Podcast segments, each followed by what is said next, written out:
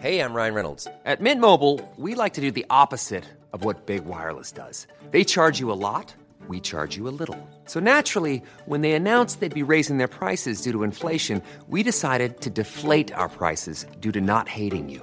That's right. We're cutting the price of Mint Unlimited from $30 a month to just $15 a month. Give it a try at mintmobile.com slash switch. $45 upfront for three months plus taxes and fees. Promo rate for new customers for limited time. Unlimited more than 40 gigabytes per month. Slows. Full terms at mintmobile.com. Hiring for your small business? If you're not looking for professionals on LinkedIn, you're looking in the wrong place. That's like looking for your car keys in a fish tank. LinkedIn helps you hire professionals you can't find anywhere else, even those who aren't actively searching for a new job but might be open to the perfect role. In a given month, over 70% of LinkedIn users don't even visit other leading job sites. So start looking in the right place. With LinkedIn, you can hire professionals like a professional. Post your free job on linkedin.com slash spoken today. Vox Polony.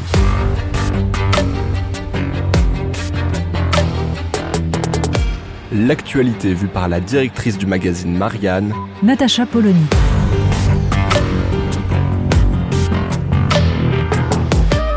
Vox Polony. Plus que cinq mois avant l'élection présidentielle et chacun peut pressentir qu'elle n'apportera pas les réponses pourtant essentielles aux défis que doit relever le pays. Depuis bientôt cinq ans, on nous annonce la réédition du duel Macron-Le Pen dont les Français ne veulent pas.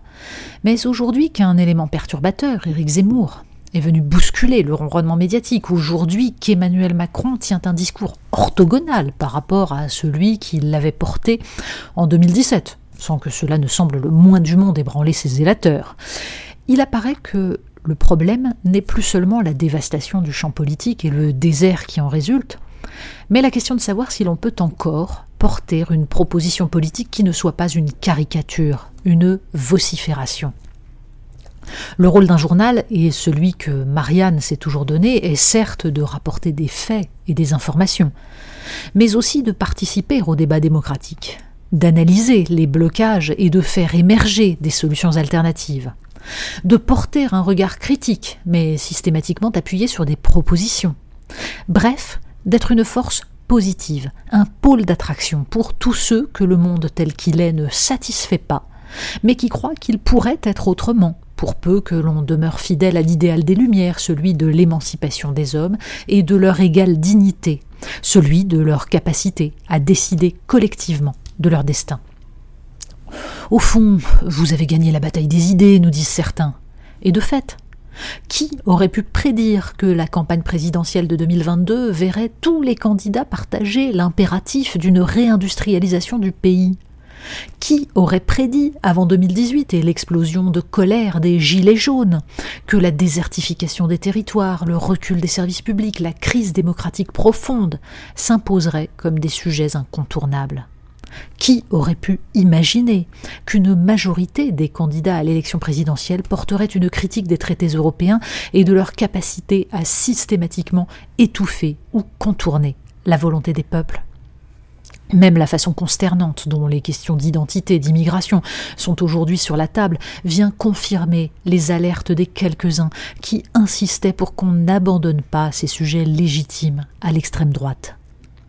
Pourtant, alors même que tout semble appeler une remise en cause radicale du système de dérégulation et de libre-échange mis en place depuis 40 ans, appuyé sur une défense de la République comme principe d'organisation politique permettant l'articulation entre la liberté des individus et l'appartenance à une communauté de destin, c'est exactement le contraire qui paraît se dessiner.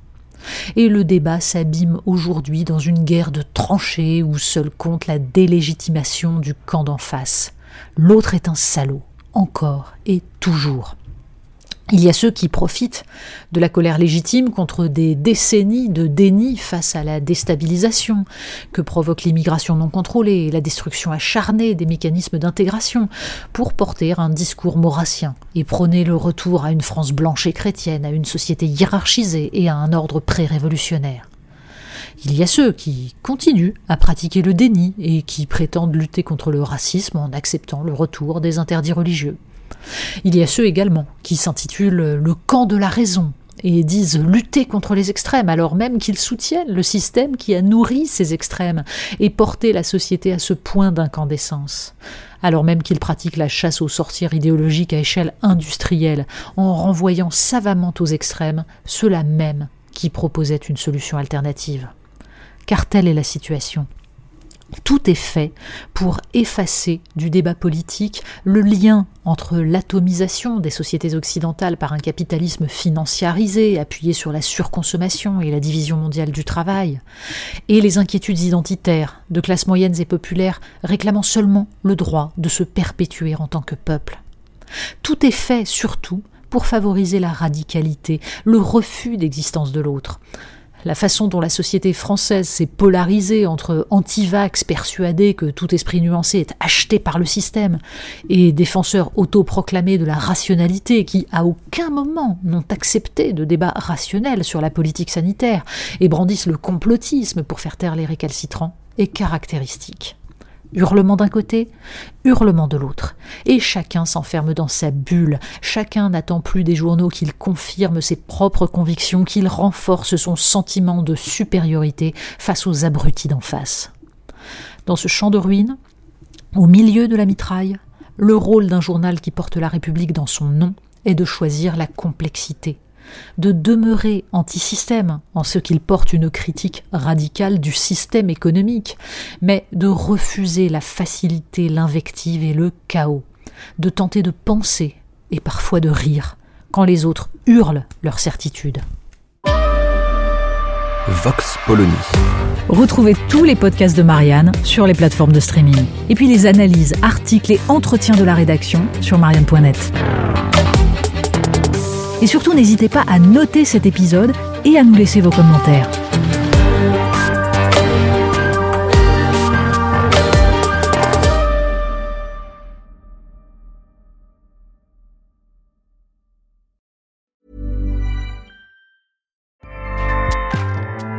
ACAST powers the world's best podcasts. Here's a show that we recommend. Hi, I'm Jesse Cruikshank. Cruikshank. I host the number one comedy podcast called Phone a Friend. Girl, let's phone a friend. Not only do I break down the biggest stories in pop culture with guests like Dan Levy and members of InSync, I do it with my own personal boy band singing jingles throughout. Because it's my show. It's your show, girl. New episodes of Phone a Friend Yeah. drop Thursdays wherever you get your podcasts. So work it, girl. Yeah, work it. Okay, that's enough. ACAST helps creators launch, grow, and monetize their podcasts everywhere. ACAST.com.